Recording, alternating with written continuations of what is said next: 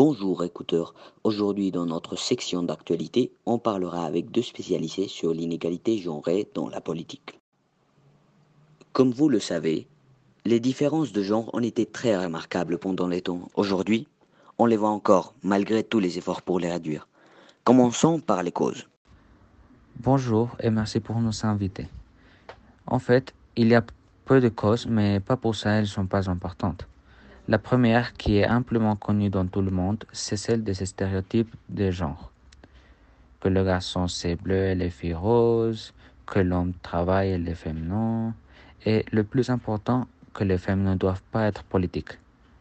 La deuxième cause va lier à la première, et c'est que la société incule des idées et tout le monde commence à croire une chose de ce calibre comme sont les stéréotypes et laisse pas les femmes participer dans la politique? D'accord. Ayant vu les causes, parlons maintenant des conséquences. Il y a beaucoup, beaucoup de conséquences. Mais parmi les principales, on peut considérer d'abord que les femmes ont un accès limité au pouvoir politique et économique.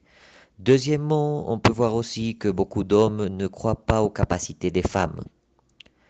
Troisièmement, Beaucoup de postes de pouvoir sont plutôt réservés aux hommes.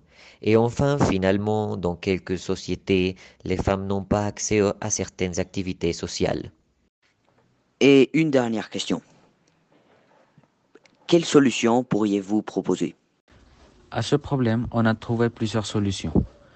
La première est d'essayer que la société change d'avis et pense différemment sur les stéréotypes qui affectent la société actuelle. Et enfin, pour la deuxième, ce serait d'enseigner aux enfants ces valeurs égalitaires en leur apprenant que toutes les personnes, hommes ou femmes, doivent avoir les mêmes droits et les mêmes chances. Chers écouteurs, comme vous le voyez, ceci c'est un problème qui demande encore beaucoup d'attention. On doit travailler comme société pour réduire, exterminer cette inégalité.